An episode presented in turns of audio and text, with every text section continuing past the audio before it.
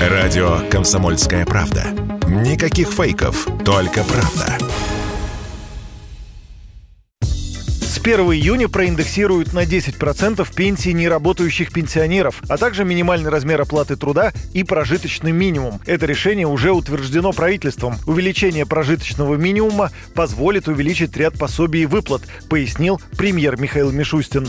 Для поддержки свыше 50 миллионов граждан в федеральном бюджете предусмотрели более 500 миллиардов рублей.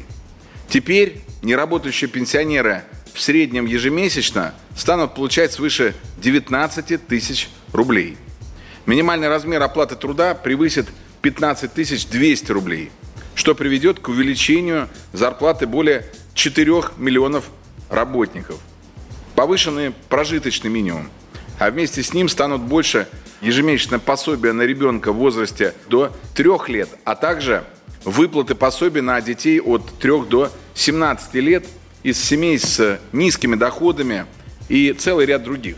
Также с июня вступит в силу закон о единой системе публичной власти. Он вводит для глав субъектов России единый срок полномочий – 5 лет и разрешает им избираться более двух раз подряд. В июне увеличится период выплаты пенсии по потере кормильца. Гражданам, которые достигли совершеннолетия и окончили школу, но не поступили в вузы или средние учебные заведения, продлят льготы до 1 сентября того года, в котором они завершили обучение. Кроме того, с 8 июня россиян начнут информировать о возможности получить получить положенные им льготы и пособия. Данные о таких гражданах будут формироваться и передаваться автоматически через единую государственную информационную систему социального обеспечения. 29 июня вступит в силу закон о лечении детей препаратами off-label, ну то есть лекарственными средствами, не утвержденными государственными регулирующими органами. Такие препараты, уже включенные в клинические рекомендации или стандарты оказания медпомощи, можно будет использовать для излечения тяжелых заболеваний у детей. Перечень определен правительством лекарством,